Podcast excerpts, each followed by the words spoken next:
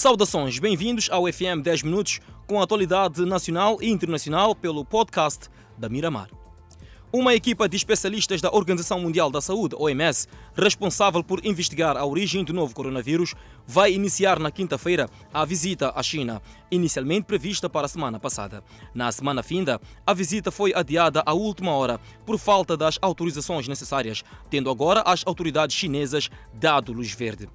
Pequim não forneceu mais informações sobre o programa da visita, mas é esperado que os especialistas sejam colocados em quarentena à chegada ao país. A missão é formada por especialistas ligados à OMS, a Organização das Nações Unidas para a Alimentação e Agricultura, FAO, e a Organização Mundial da Saúde Animal, tendo como principal objetivo viajar até Wuhan onde foram notificados os primeiros casos de Covid-19 no final de 2019. Cientistas dos Estados Unidos, Japão, Rússia, Reino Unido, Holanda, Dinamarca, Austrália, Vietnã, Alemanha e Catar farão ainda parte desta missão. Equipas de especialistas da Organização Mundial da Saúde já visitaram a China em fevereiro e julho do ano passado para investigar as origens do novo coronavírus, embora em ambas as ocasiões poucos pormenores tenham sido divulgados. A visita é um assunto sensível para o governo chinês, preocupado em afastar responsabilidades em relação à pandemia, que já fez mais de 1,9 milhões de mortos em todo o mundo. Seguimos agora com notícias nacionais. A fronteira de Garcia continua pressionada pelo fluxo de cidadãos que procuram chegar à África do Sul. Há um ligeiro abrandamento comparativamente aos dias passados, mas a situação continua preocupante. Continuam penosos os dias daqueles que procuram chegar à África do Sul pela fronteira Ressano Garcia. Alguns dos nossos entrevistados passaram mais de duas noites na fila para tentar aceder ao posto fronteiriço. Os viajantes contam que estão em problemas com o patronato que não quer saber dos motivos da sua demora no regresso ao trabalho na terra durante. Um outro entrevistado de nacionalidade malauiana disse que seu plano era de estadia de cinco dias em Moçambique, veio por questões de trabalho, mas o plano passou para sete dias devido aos dias perdidos na fila da fronteira.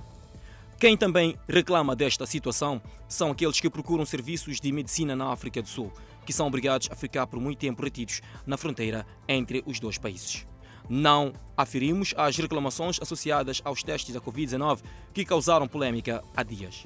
Uma mulher viúva acusa os irmãos do seu marido de violência doméstica. Eles teriam trancado a casa onde o casal vivia há mais de 20 anos e lhe impedido de levar os seus bens. Foi de mãos vazias que a referida mulher retornou à casa dos pais, segurando apenas os dois filhos pelo braço. Tudo começa com a doença do seu marido, o homem com quem viveu durante 23 anos. A mulher disse o seguinte: Quando ele ficou doente, eu é que cuidei dele. A família o abandonou. A situação agravou-se quando este perdeu a vida, quando fui escoraçada de casa e levaram-me todos os bens.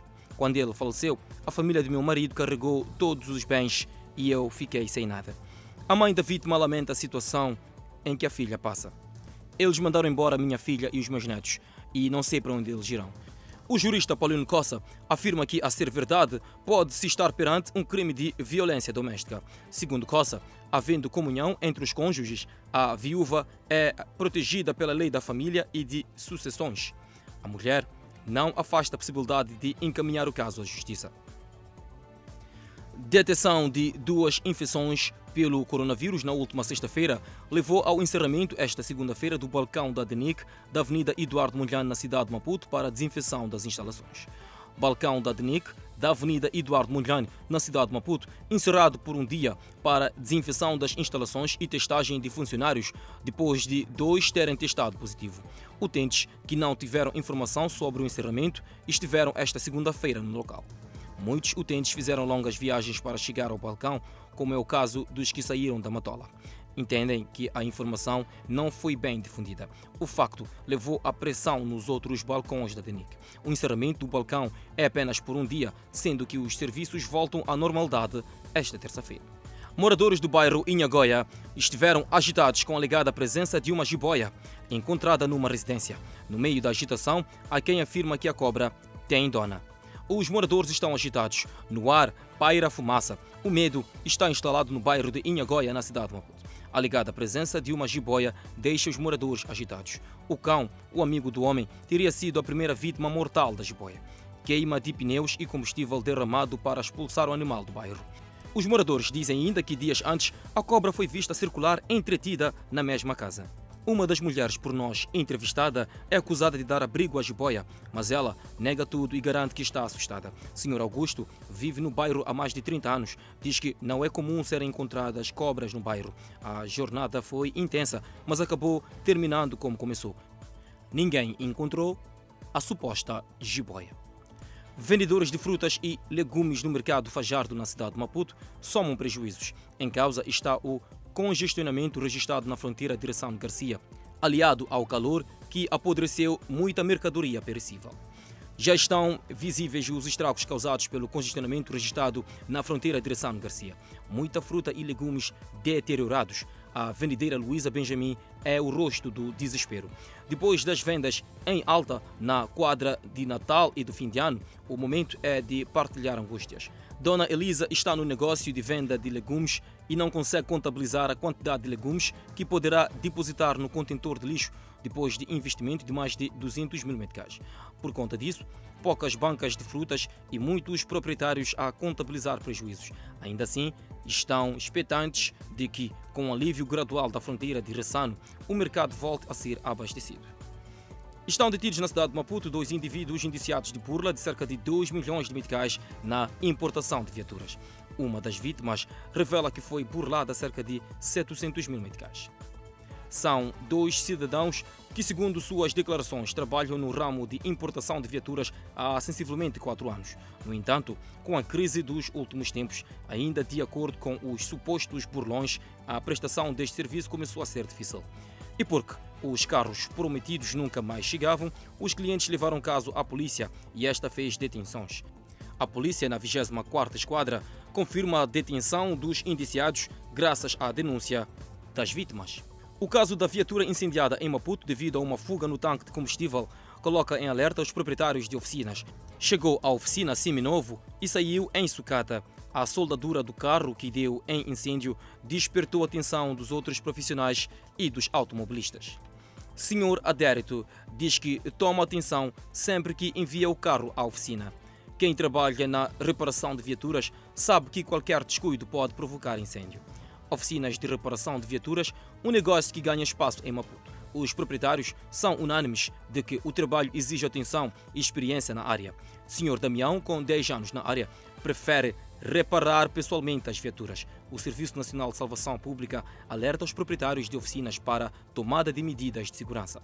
Segundo o Sensap, em 2020, cinco viaturas incendiaram-se em oficinas de reparação. Perdeu a vida o empresário do ramo cultural mais conhecido por Bang famoso pelo contributo que deu à cultura moçambicana na label musical Bang Entretenimento. Vários amigos, admiradores e cantores, sobretudo, inundaram as redes sociais com mensagens de condolências à família enlutada. Bang Entertainment for Life. Esta é a frase emblemática do empresário Adelson Mourinho, mais conhecido por Bang, jovem e bastante influente no ramo artístico-cultural. Adelson Mourinho esteve internado na vizinha África do Sul, vítima de doença, onde acabou por perder a vida. A informação foi confirmada pela família no princípio da tarde desta segunda-feira. Cantores como Abucham Munhoto e Dan Oji procuravam palavras para descrever aquele que foi não apenas um agenciador de vários cantores nacionais, mas sobretudo um amigo dos fazedores da música de Rovuma ao Maputo. Para Dan Oji, houve falta de apoio da parte de certas entidades relativamente à campanha levada a cabo pela família Mourinho, no sentido de se angariar fundos para suportar custos hospitalares do finado. Já Buchamo, por seu turno, fala de algumas lições que aprendeu do Bang ainda em vida familiares, amigos e uma multidão de fãs têm estado a expressar as condolências nas redes sociais, onde a campanha de pedido de apoio também juntou várias pessoas que abraçaram a causa. E é desta feita que colocamos o ponto final a mais uma edição do FM 10 Minutos no podcast. Não deixe de acompanhar o desenvolvimento desta e outras notícias quando forem 19 horas e 45 minutos, comigo, Clemente Carlos, e a minha colega Adelaide Isabel. Pois é, encontro marcado no Fala Moçambique.